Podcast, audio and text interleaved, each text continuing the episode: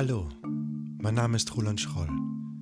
Ich bin Psychologe, Coach und Therapeut und dieser Podcast Heilung in der Tiefe lässt dich eintauchen in die Welten deiner Seele. Du bist auf der Suche nach einem Weg aus dem Dunkel?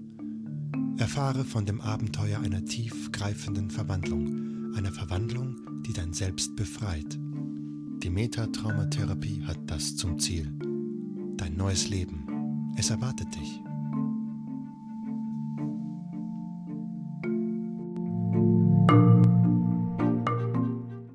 Ja, hallo, herzlich willkommen zur neuen Folge von diesem Podcast Heilung in der Tiefe. Und ich widme mich einem Thema, das, ach, das uns wahrscheinlich alle sehr interessiert oder zumindest mal in einer gewissen Phase brennend interessiert oder uns auch vielleicht zur Verzweiflung bringt. Und zwar, wie finden wir unseren Partner? Gibt es so etwas wie einen Seelenpartner oder eben die Seele, die für uns bestimmt ist in diesem Leben, der Partner zu sein? Haben wir unsere Dualseele gefunden? Was ist das eigentlich Seelenzwilling, Seelenverwandtschaft? Und das fragen sich tatsächlich recht viele. Diese Thematiken kommen noch immer wieder auf, treten, sind auch immer wieder zentral in meiner Praxis und deshalb entschließe ich mich heute schon, diesen, dieses Thema mal aufzugreifen und meine Erfahrungen und das, was sich da zeigt, auch in unserer Arbeit darüber zu reden und das zu teilen. Denn viele, denn tatsächlich die Partnerwahl ist doch mit eine der wichtigsten Entscheidungen, die wir treffen in unserem Leben.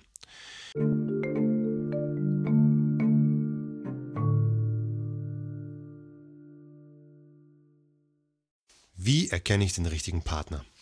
Nun, die, Einfach, die Antwort ist ziemlich einfach und glasklar. Der richtige Partner ist der, bei dem du dich entspannt und wohlfühlst. Wo du sein kannst, der du bist, wo du dich nicht verstellen musst, wo du das Gefühl hast, ah, hier kann ich loslassen, hier kann ich sein. Oder, um es noch gemeiner und noch kurzer zu sagen, wenn du den richtigen Partner gefunden hast, wirst du es wissen. Okay, damit können 90% von uns nichts anfangen.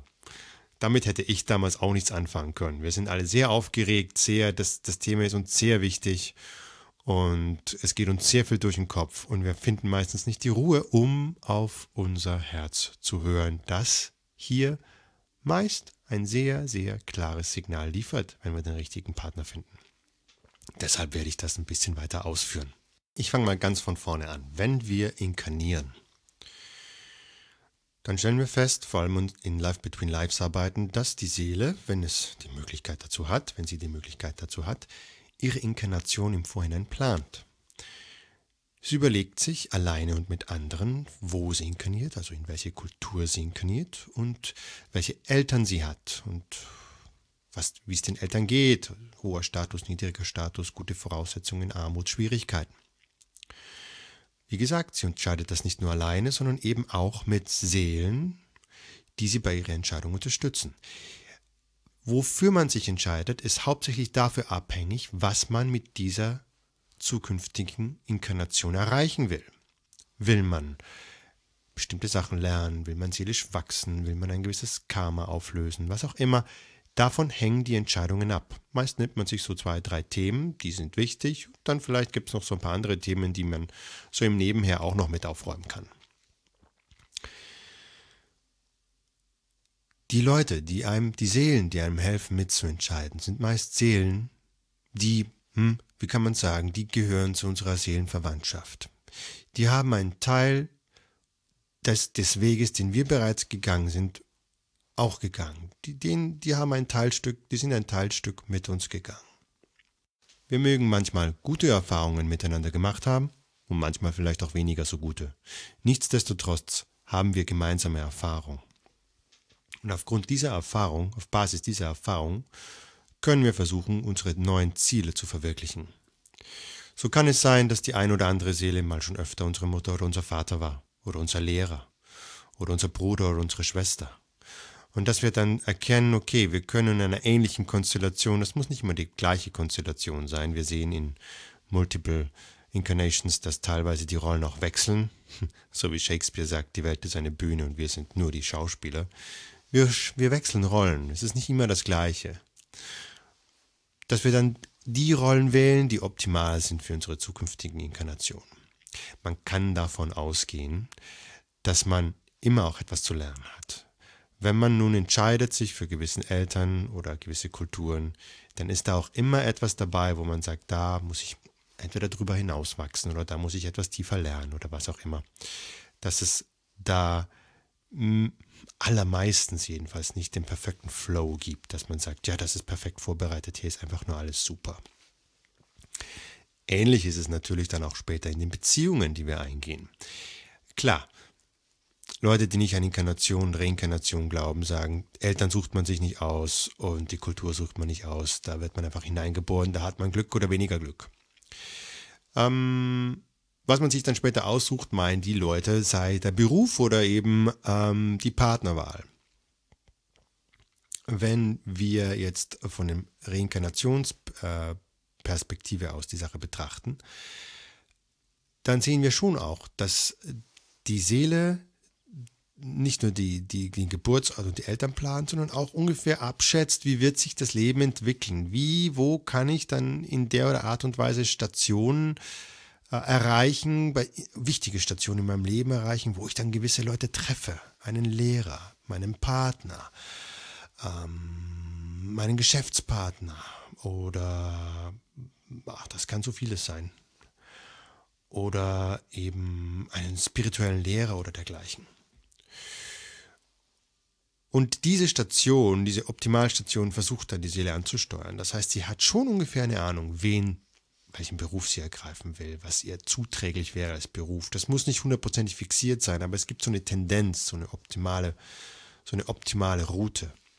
Und da gibt es, entsprechend gibt es auch so, hm, ja, vielleicht sogar den Partner oder den Optimalpartner, den man sich vielleicht im Vorfeld schon, ja, ja, ja wünscht oder auf die man sich hinplant in seiner Inkarnation.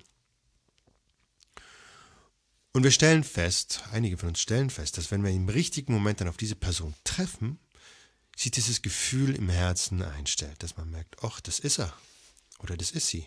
Ganz einfach.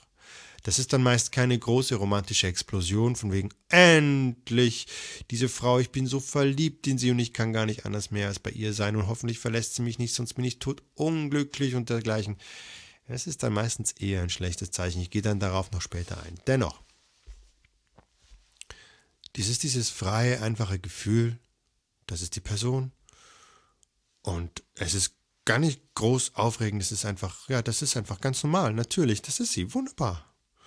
Und man geht gemeinsam den Weg und man startet eine Beziehung. Dennoch, es ist auch hier nicht einfach alles easy, surf, go the flow. Meist ist auch hier immer etwas zu lernen. Meist stößt man auch hier immer irgendwo auf Schwierigkeiten. Der Partner triggert ein. Oder man selber hat Erwartungen, die dann plötzlich nicht erfüllt werden. Das ist wunderbar. Genau darin besteht doch die Möglichkeit des seelischen Wachstums. Die, die, die Beziehung ist der mit der beste, mit der Beziehungs, der Partner ist mit der beste Sparring, Sparring-Partner für unsere Seele. Die Beziehung ist der Nährboden wo unsere Seele richtig wachsen kann. Denn nach unserer Mutter steht eigentlich keiner uns so nahe wie der Partner.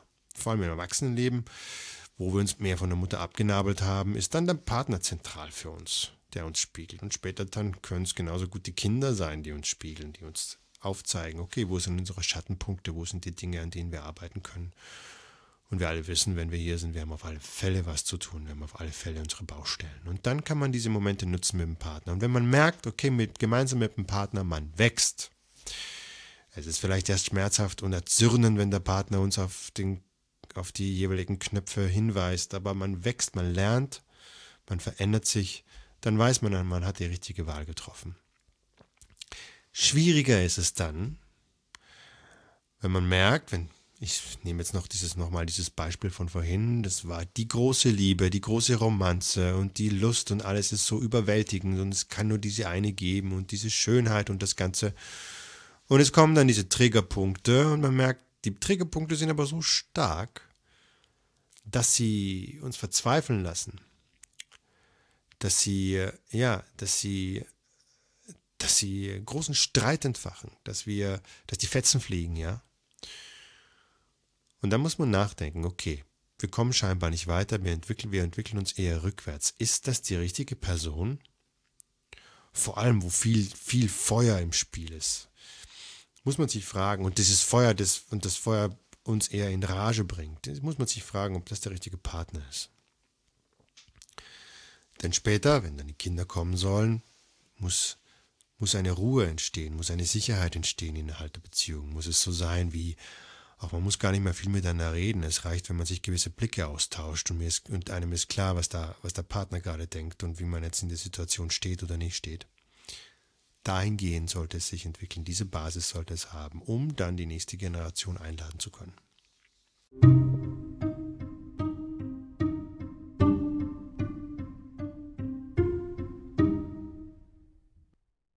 Denn eines sollte uns auch klar sein. Lieber keinem Partner als den falschen Partner.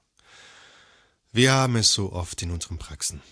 Der falsche Partner gewählt, Kinder kommen in die Welt, es knallt, es kracht, die Kinder sind die Hauptleidtragenden, es kommt eines zum anderen und es entsteht ein großer Schmerz.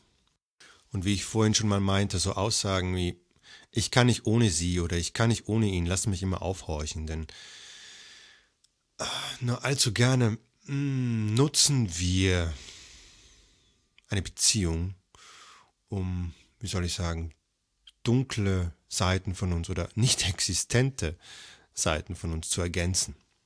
Der andere ergänzt mich, der andere sollte mich ergänzen und, und ausfüllen. Auf einer solchen Basis kann keine Partnerschaft funktionieren. Das ist wie wenn man, wenn ein halber Mensch mit einem anderen halben Menschen zusammenkommt und man versucht dadurch ganz zu werden, das ist schrecklich. Das ist verurteilt, das ist zum Scheitern verurteilt und wird in Streitereien und grässlichen Szenen enden. Dann heißt es erstmal, okay, lerne allein zu sein. Lerne, wie es ist, auf eigenen Beinen zu stehen, wie es ist, all ein zu sein, dieses Wort, eins mit dem All, eins mit dem Universum, eins. Ich stehe hier und fühle mich verbunden mit der Schöpfung mit allem und es geht mir gut, so wie ich bin, mit mir selbst und mit meiner Umgebung. Dann und nur dann eigentlich kann der richtige Partner kommen und wir spüren ihn und wir kennen ihn und aus diesem dann kommt auch ein ganzer Partner. Wir sind ganz und dann kann auch jemand kommen, der auch ganz ist und zwei ganze Personen. Dieses Eins und Eins ergibt dann nicht zwei, sondern drei, vier, fünf, sechs. Schöne, wunderbare Kinder. Ja, ähm, vielleicht an dieser Stelle noch ein kurzes Kommentar zu dem neuartigen Thema der Polygamie. Ich weiß, das ist gerade sehr aktuell und es wird diskutiert, ob nicht das sogar die naheliegendere Form der Beziehungen ist, weil immer mehr Studien auftauchen, die da in die Richtung denken. Denn die glauben zu erkennen, dass ähm, genetische Strukturen im Menschen vorhanden sind, die polygam angelegt sind aufgrund der frühen äh, Entwicklung, dass wir Gruppen viele Beziehungen hatten innerhalb einer Gruppe, um die Gruppe zu stärken. Meine Erfahrung ist, diese Studien mögen ihre Berechtigung haben und ich denke auch damals für den Steinzeitmenschen oder für den Neandertaler war es wichtig, diese vielleicht über mehrere Beziehungen, über einen Mann, der zu mehreren Frauen Beziehungen hatte, die Gruppe zu stärken. Ich sehe aktuell nicht, dass es in diese Gesellschaft passt. Ich habe einige Klienten gehabt, die diese Form probieren probiert haben. Wir haben diese jeweiligen Verbindungen untersucht. Die Leute kommen zu mir und sagen, hm, aber ich bin in alle drei genauso verliebt, was soll ich denn machen? Und ich habe nun mal die Tendenz und dieses Bedürfnis mit vielen Frauen und oder ja, meistens sind es Männer mit vielen Frauen. Es gibt aber auch die eine Frau mit vielen, vielen Männern. Ich habe oft das Bedürfnis und das Verlangen danach, es ist doch in meiner Natur und es ist doch mein Trieb. Wenn wir uns das genauer angucken, da gibt es da einige Sachen, die ursächlich dafür sein können. Das ist nicht unbedingt unsere genetische Struktur. Das können auch sowas wie Besetzungen sein oder eben irgendwelche anderen Energien und Triebfedern, die uns dazu der ein oder anderen verrückten Tat an, anstoßen. Es ist ja auch immer ein Abenteuer, das wir suchen, immer ein Nervelkitzel, immer. Es ist fast schon wie ein bisschen wie eine Droge. Ähm, ja, Romant, ähm, ich glaube, in gewissen Studien wird sogar als, als, als, als Sucht bezeichnet. Das ist ein Kitzel, den wir da immer suchen. Das, daher gilt es da sehr bewusst darauf hinzugucken. Ich bin jetzt hier nicht der Moralprediger und sage, tut das nicht, nur eins zu eins ist gut. Äh, ich erzähle halt nur von meinen Erfahrungen, wenn wir dahingehend fokussiert haben, dass da Erstaunliches hochkommt. Ich mir selber kann es mir nicht vorstellen. Ich bin völlig zufrieden mit einer Frau. Mehr, oh mein Gott, braucht es überhaupt nicht. Das ist Schatz und Reichtum genug. Und daher kann ich das nur empfehlen. So als persönliche Empfehlung.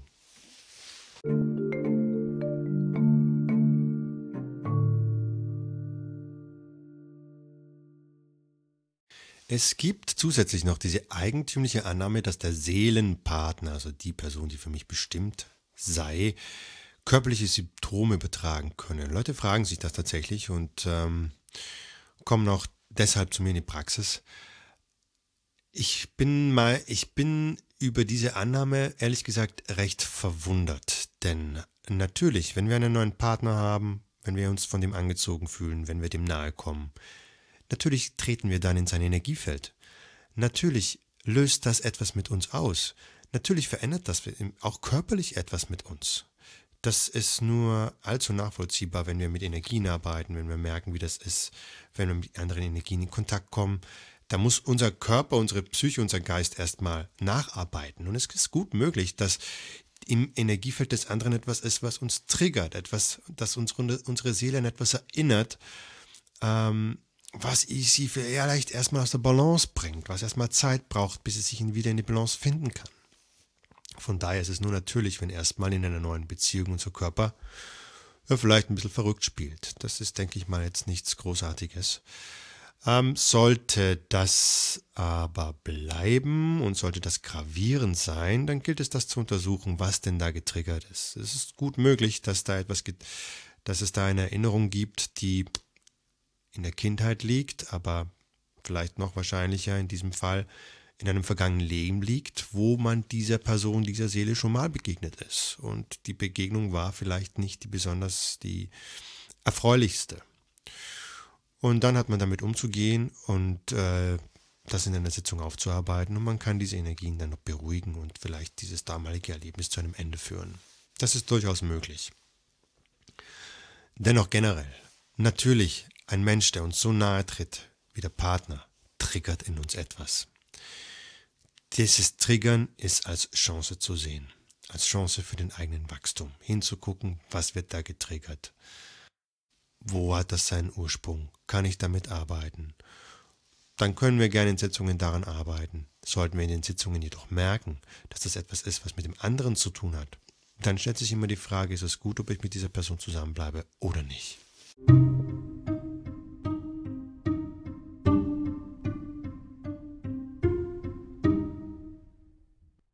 Dann gehen wir nochmal zurück zu diesen Konzepten.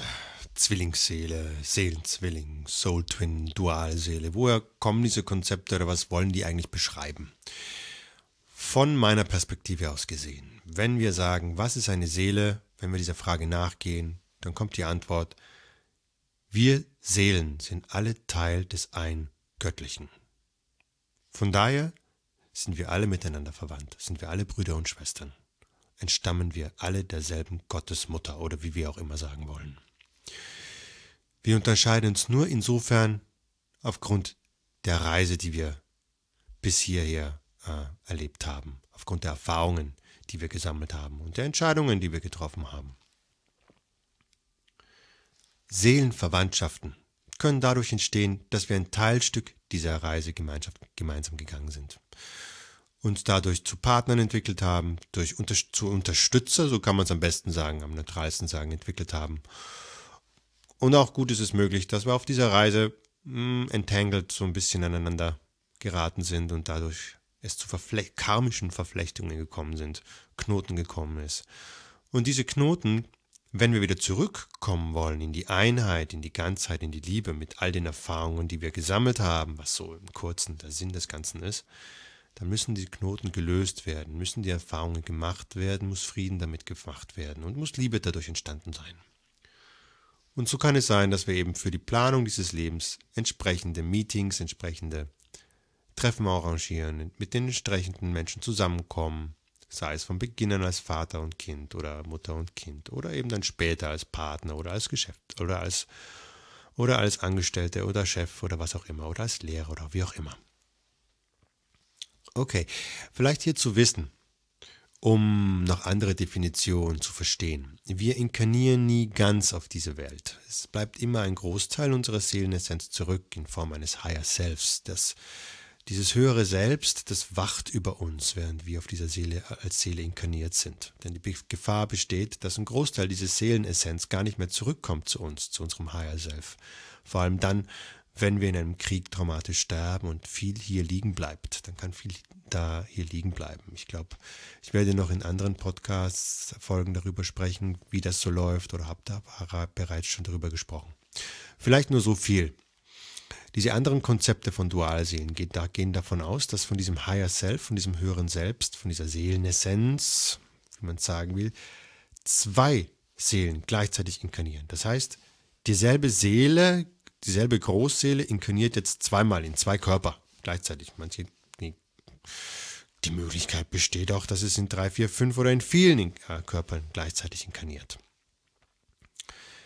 Die Frage ist halt nur, was macht das für einen Sinn? Bevor ich auf diese Frage eingehe, ja, wir sind Kollegen, sind Kollegen von mir, haben dieses Phänomen schon beobachtet bei ein paar Klienten. Auch ich habe davon gehört, bin am Rande, habe am Rande dieses gestreift, diese Möglichkeit gestreift. Und äh, es hat sich gezeigt, dass er gerne, wie soll ich sagen, sehr ambitionierte Seelen diese Möglichkeit in Betracht ziehen oder scheinbar wählen. Die Frage ist halt, warum sollte es im Sinne einer Seele sein, sich auf einer höheren Ebene zu teilen, um dann auf tieferer Ebene sich wieder gegenüberzustehen. Nach all dem, was ich bisher weiß, kann eine solche Begegnung eigentlich nur in Frustration und Verzweiflung enden.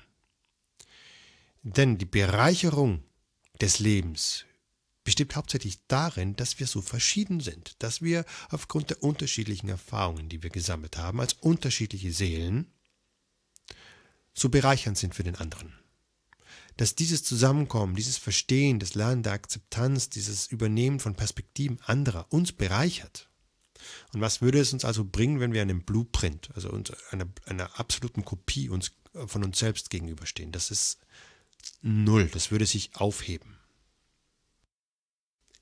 es gibt eben Erklärungen von gewissen Leuten, die sagen, ich bin so angezogen von dir, weil du meine Dualseele bist, weil du meine, weil, die, weil du die Kopie von mir bist. Ich behaupte, das ist nicht der Fall.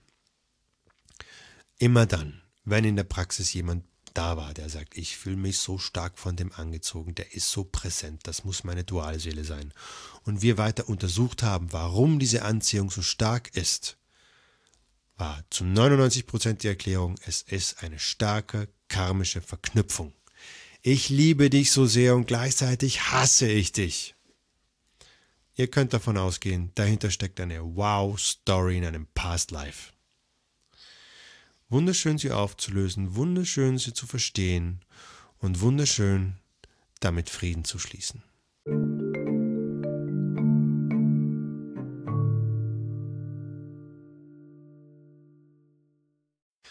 Okay, Fazit von dieser Folge. Ich fasse nochmal zusammen. Wie erkenne ich, dass ich den richtigen Partner habe? es ist simpel, du fühlst dich wohl, du fühlst dich entspannt bei ihm, du fühlst dich richtig, du musst dich nicht verstellen.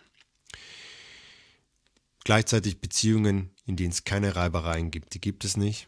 Wir alle haben hier unsere Aufgaben, wir alle haben unsere Schattenseiten, wir alle haben unsere Trigger. Ein guter Partner zeigt uns diese Schattenseiten auf. Und mit einem guten Partner wird es uns ermöglicht, an diesen Schattenseiten zu arbeiten und seelischen Wachstum dadurch herbeizuführen für uns. Da liegt genau dann auch die, äh, wie soll ich sagen, der Unterschied, wenn wir merken, das geht eher nach hinten los, die Streite werden heftiger, wir kommen uns nicht, wir können, wir können, wir kommen nicht voran, wir werden handgreiflich, wir lieben und hassen uns, wir kommen nicht so recht auseinander, das Ganze ver, ver, ver, verwickelt sich nur umso mehr, dann kann eine Arbeit, eine Rückführungssitzung sehr auf, aufschlussreich sein. Wir können untersuchen, worin besteht diese Verwicklung, worin besteht diese Verbindung, was ist das Angenehme, was ist das Unangenehme, wo ist sie entstanden, vielleicht in einem früheren Leben, vielleicht mischt da irgendeine Besetzung mit. Und wie können wir das Ganze zum Guten führen? Wie lösen wir zumindest das Negative davon auf? Seelenverwandtschaften gibt es, keine Frage. Wir inkarnieren oft und gerne mit Leuten, mit denen wir schon mal miteinander mit denen wir schon mal unterwegs waren.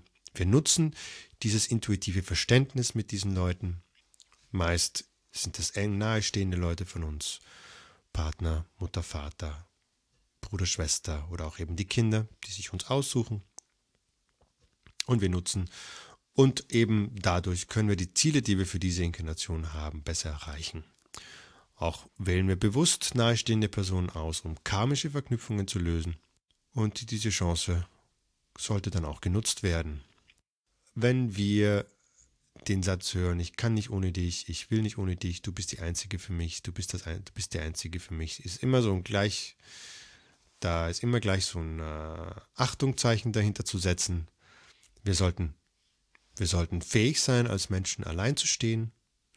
Wir sollten fähig sein, uns zu lieben, ganz zu sein, allein in unserer Umgebung zu stehen und verbunden mit dem Göttlichen zu sein und das Gefühl zu haben, ja, es ist schön zu leben, es geht mir gut. Dann kannst du, dann strahlst du das Richtige aus und ziehst den richtigen Partner für dich an. Dann kommt jemand, der auch ganz ist und mit dem kann man wunderbar dann, ja, eine Beziehung führen, eine, eine Plattform entstehen lassen, auf der dann die nächste Generation sich ausbreiten kann und entwickeln kann. Denn alles, wenn alles, denn oft erinnert mich dieses, ich kann nicht ohne dich, aber mit dir auch nicht. Da gibt es ja so viele Lieder von, zum Beispiel das erste, das mir in den Sinn kommt von den Toten Rosen und alles nur, weil ich dich liebe und ich nicht weiß, wie ich es beweisen soll. Komm, ich zeig dir, wie groß meine Liebe ist. Wie geht's am Schluss? Und bringe uns beide um. Ja, besser nicht. Ja? In diesem Sinne, geht dieses großes Thema entspannt an, lasst es auf euch zukommen, immer gut selbst an sich gearbeitet zu haben, selbst mit sich im Reinen zu sein, dann kann der Richtige kommen. Dann spürst du, wann das Herz das richtige Signal gibt, wie dieses Signal aussieht, habe ich dir hier erzählt, es ist entspannt, es fühlt sich gut an, du musst dich nicht verstellen. Und dann kommt eines ganz wie von selbst zum anderen und ihr müsst euch gar nicht eine große Platte machen, ist das jetzt meine Dualseele, meine Zwillingsseele und so. Es kommt da gar nicht zu diesen Megakonflikten und wie auch immer. Und ihr habt ein großes Riddle, ein großes Rätsel in eurem, Lös in eurem Leben fast wie von selbst gelöst. Ich wünsche euch alles Gute dabei. Mögt ihr eine wunderbare Zeit haben mit eurem Partner. Es ist etwas das Schönste, etwas vom Schönsten, was es hier auf der Welt gibt. Und wir hören uns bis zur nächsten Folge. Herzlich alles Gute, euer Roland. you